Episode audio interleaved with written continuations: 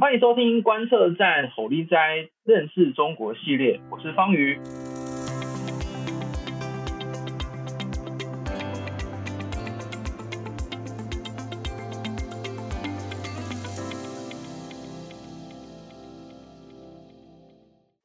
那么最近呢，有很很多人都在关注中国的这个经济的状况，那还有这个中国的这个投资的状况。那美国的财政部长耶伦呢，也才刚访问了中国。那最近有一系列啊，其实有蛮多那种大咖人物出来示警哦，就是说，哎，中国经济好像有点问题，然后呢，到中国投资啊，可能会受到一些限制哦。例如说，去年这个摩根大通的这个主席就说到中国投资要很小心，然后还有一个新兴市场教父叫做莫比尔斯，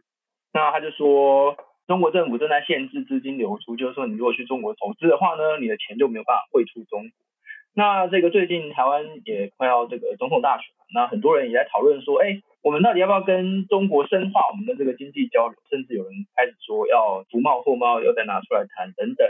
那因为也有总统候选人想要参选总统的人资产跟投资在中国，所以格外的引起关注这样。那上周啊，七月十四号的时候呢，有一位非常火红的这个中国商人。应该是说，从中国润出去的商人叫做沈栋，他是前北京市政协委员。那他现在已经润出去，润就是 run，哦，就是这个英文这个 run。因为在中国，你讲 run 或者逃跑的话，就是会被审查，所以他们就说发明了一个词叫做润。他已经润到英国去了，但是他是这个非常有名这样。他去美国国会作证哦，引起非常多的这个关注。那到底中国的经济状况怎么样？那前一阵子还推出了这个反间谍法啊，我就是，那我们到中国做生意会不会面临怎么样的这个限制？那今天呢，我们很高兴呢，邀请到正大国关中心曾伟峰老师来跟大家聊聊这个主题。伟峰老师你好，好，方宇好，各位听众大家好。哎，伟峰老师，那个我们想要来问一下哦，就是沈栋是何许人也啊？为什么他这个会这么轰动呢？然后就是有非常多的这个媒体在报道。他这个听证会是前因后果是怎么样？为什么要办这个听证会？能不能请伟峰老师来跟我们介绍一下？哦，是，呃，沈栋其实他，呃，他有名应该是他出了一本书啦，就是二一年出了一本书叫《红色赌盘》，那里面非常非常详细的记录了他在中国经商的那个，呃，所谓政商交流啊、脉络啊，然后还有腐败问题啊等等这一段时间，那。这变成非常重要的资料，然后就是非常红。那沈栋他其实早期他就是中国的红底商人哦。那刚刚方宇有提到他是中国政协，就北京的政协委员。那我们知道当到政协委员，通常就是他的官阶，尤其是直辖市的，他的他的官阶都不小，而且他的政商脉络呃网络一定非常非常的绵密哈。那我们知道他是胡温时期在中国经商累积了大量的财富。哦，二零一五年他就跑到英国。那跑到英国主要原因应该是，主要的原因应该就是因为在习近平上任之后，那个反腐败就是怕打到他，所以他就跑去英国。所以他对于整个中国的体制啊，还有对中国整个那个政治的那个脉络，还有那个经商的环境都非常的了解。所以他拿出了这本书，所以他就非常的有。我要跟大家补充一下哦，这本书叫做《红色赌盘》，然后它的副标题还蛮长的，副标题叫做。令中共高层害怕，直击现代中国金权交易背后的腐败内幕。这个副标题下的其实蛮直截了当的，它是金周刊出版社，哦，就是今年出了这个中文版这样子。我们可以说这本书是一个在中国经商的指南吗？就是还是怎么样？他他应该说他记记录了非常非常多的细节哦，所以说这个这个书对研究者来说是蛮珍贵的，有一些资料是我们呃问不到也看不到。那其实对整个那个想要去中国经商，你说经商指南也是也是 OK 了，对。那不过你没有当到政协委员这个位置，你可能也没办法真正接触到这么高层，像那个沈栋那样子。那现在美国国会找他去做听证，是为了要了解一些什么事情？哎，这讲到这个听证会哦，我觉得这个听证会这一次这个听证会呃的重点，应该主要就是在中国经商的风险，所以找那个沈栋过来，就是整个中国。在那个中国的企业到底有哪些风险？那我们如果看他的那个背景，那就像刚刚方宇有提到，叶伦刚回来嘛，啊，一回来，他其实在中国的时候，他就很强调说，呃，不能跟中国脱钩，对不对？然后双方要建立健康的什么经济交流等等。那可是这个健康经济交流到底它背后哪些问题，所以这个听证会就呃就把整个这个问题揭露出来。那我们知道，今年三到五月，其实有很多的那个外资企业在中国其实都遭到搜索跟调查，然后还要加上七月一号刚刚有提到反间谍法哦，反间谍法出炉，反间谍法把那个间谍活动其实定义的非常的模糊，而且它给政府，尤其是国安机构或者是公安机关更大的权力，他只要怀疑你有问题，他就可以搜索你，可以调查你。所以我们看到好几个三到五月，好几个外资企业都那个，所以我觉得这是背景啊。那这是那个听证会做这个背景，那邀请沈栋来，主要原因就是我刚刚讲的，他对整个中国的政治体制还有经商环境，其实从上到下应该都有非常那个彻底的了解，所以请他来。谈一下，就是他的那个在中国的经验等等。那我们可不可以说，就是说中国它的经济仍然是非常的庞大，所以其实各国都没有办法。所谓的脱钩，就是要直接切断跟中国的关系嘛？这其实是蛮困难的一件事情。因为你看，是不是去年还是前年数字，就是说美国跟中国之间的这个双边的经济交流还是有几千亿美元呢？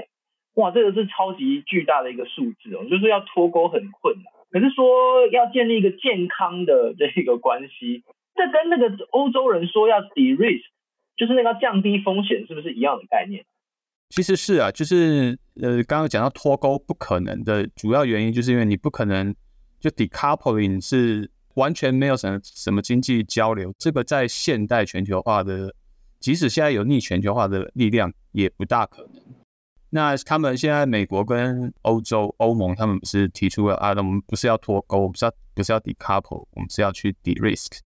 那 de-risk 其实就是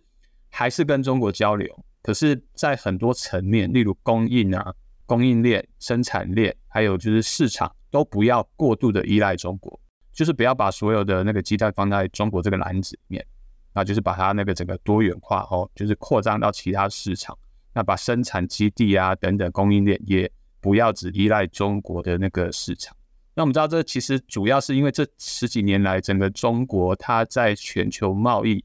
还有全球生产体系里面，就是获得巨大庞大的利益哦。它就是已经建立起它在全球市场的一个那个地位。那其实之前也有报告，二零一九年的智库的报告已经有提到哦，整个中国在全球化的过程中。至少到二零一七年为止，中国现在已经慢慢的建立它的影响力。主要原因是因为全世界越来越依赖中国，那中国在这个过程中越来越不依赖全世界。哦，其实我们看到整个现在中国 GDP 全球贸易对中国 GDP 的贡献，其实呃不到百分之十。嗯，对，所以说它整个中国崛起不是因为它经济慢慢庞大，是它开始。有点类似美国强权崛起那样子，它开始建立起全球依赖它，而且它不依赖全世界，它在贸易上面不依赖全世界，所以现在现在全世界担心到这个问题的，哦，像德国啊、美国啊，就哎，我在生产链啊、在资金啊，或者是在市场都过度依赖中国，我现在开始 de-risk。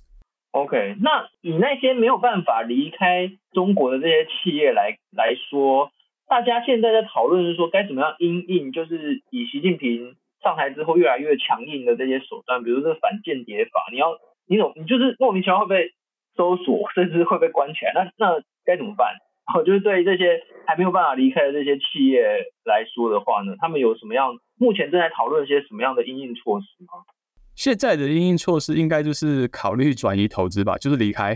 嗯，因为因为在这个政治考虑，因为因为现在中国的。呃，投资环境我们不能说不好了，因为现在其实他国务院跟他的那个发改委也是极力强调要吸引外资了，他的政策主轴还是这样子。可是现在就是担心的就是你在中国做生意，你的很多部分会受限，尤其是你情报的部分。反间谍法就是在情报的部分。我们看到其实呃前几个月受到搜索的很多企业都是所谓的咨询顾问公司。那他其实就是在中国收集所谓的呃商业情报啊，甚至有一些政治情报，所以说被那个中国的所谓的安全机构盯上是这个原因呢。那当然，你做生意在中国做生意，你不可能只有商业情报，你先有政策的预示，你要知道政策怎么走，所以你就必须要跟一些那个像是政协委员啊，或者是那个人大委员这些去打关系哦，去了解他们的那个呃政策走向是，哎，可是这个可能就变成所谓的间谍行为哦，甚至甚至可能有一些更更深入的一些什么情报收集，我们不知道哦。可是现在现在就是这样子，你好，你现在在中国做生意，可能就只能乖乖在那边生产啊、制造啊、买卖啊。这个从从企业的角度来讲，这个有一点就是有很多的不确定性，所以说当然要怎么要怎么去做。我有个疑问哦，在民主国家做生意，大家也是会雇佣这些顾问公司吧？会吗？会啊，是啊，是啊，就是情报收集。会嘛？就是一定一定得就是看说，比如说地方的这个政治的状况怎么样啊，然后这个政经情势都应该要做分析，这应该是很正常的事情，对不对？是啊，特别是资本主义的逻辑嘛。所以中国现在就是怕，就是这种顾问公司来收集自己的资料，然后觉得说你就是在想要颠覆政权，是是是是这个意思吗？那当然，我们不知道这些顾问公司到底收集到了什么资料，这个这个我们没有，我们没有所谓的那个这些资讯。嗯。可是现在就是我说的不确定，是你不知道你要收集什么样的情报会被调查。OK，反正他他想要调查就可以调查。你是不是请官员吃个饭，你就你就违反反间谍？现在担心的是这个，对啊。那那所以其实其实在中国各种各式各样的跟官方的交流，或者是甚至比如说在民主国家有我们有什么游说啊这种，就是法定的程序，通通都不行就对了，就是都都有很大的危险，就是。也不能说不行，这个就是沈栋讲的，这个是共产党说了算，嗯、行不行是他说了算。啊，沈沈栋沈栋在听证会有讲。而游戏规则是共产党定的嘛，嗯、对不对？沈栋也说，就是在中国这个没有法治，只有所谓的依法而治。那这个法是谁定的？现在习近平说依法治国，这个法就是共产党定的，法就是要保障所谓共产党的领导，以党的领导为主。所以说这个你不能说不行，当然可以，可是就是共产党说了算，他说你可以就可以，他说你不行就不行。哎，那这很重要，因为我觉得哦，就是如果拿回台湾来看哦。因为我们有很多政治人物，或者是那种大商人，他们就会说，我就是可以跟中共谈，我跟中共谈了之后，我们就会获得很好的关系。就是是不是因为他们就是没有了解到这个误区啊？就是说，你能不能跟中共谈，或者是你能不能谈出来结果，其实都是由中共来做决定。我可以这样子下这这种结论吗？对，我觉得谈不谈不是重点，重点是谈完的东西有没有办法，就是依照法律制度去执行。我觉得呃，民主法治国家的重点在于它这个确定性很高，法律制定的就制定了，你要去修改它也非常困难。那你要通过民意啊、选举的委员啊等等这些，这些有一定的程序，这个就是法治社会。那你你说可以去跟中国中中国共产党谈，可是谈了之后，这个会不会改变？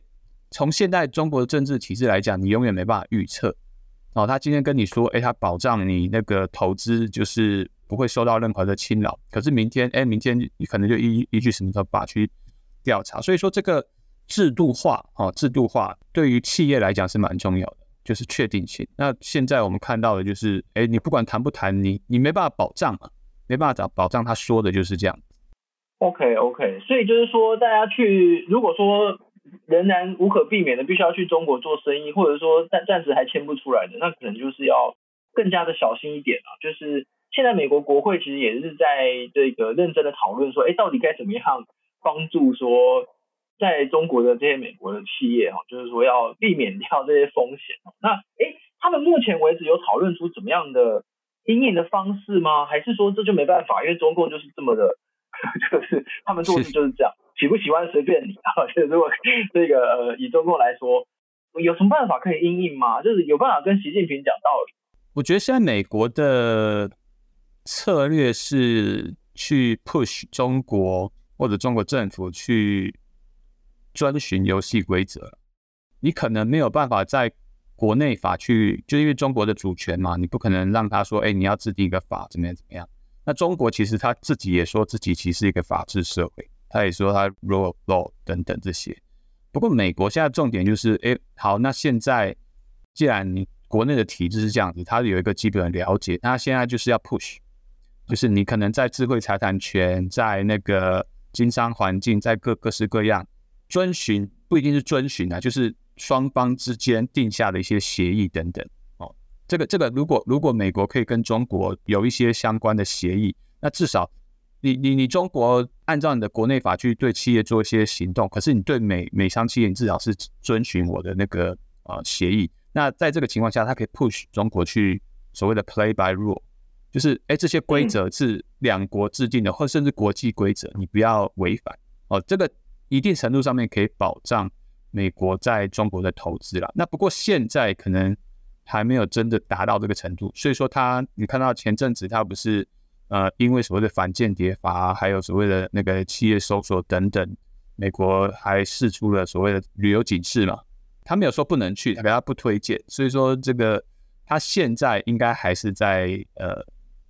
跟中国所谓谈判的阶段。OK OK，所以就是这个还是有蛮蛮高的风险，就是我们大概时间的关系，今天我们大概就谈到这边。那感觉这知识体大，因为你看像台湾跟中国之间的这个投资，其实也蛮还是蛮多的嘛。虽然说这几年来台湾对外投资到中国的这个比例已经降低蛮多，因为以前大概都。八成以上，对不对？那现在大概是降低，如果没记错的话，应该是两三成左右，就是对外投资的这个金额，两三成是到中，但但仍然是蛮多的。那就是说，我们这个也必须要来注意一下，说中国推出的这些一系列这个法律哦，然后这个到中国做生意，就是像沈栋讲的这个。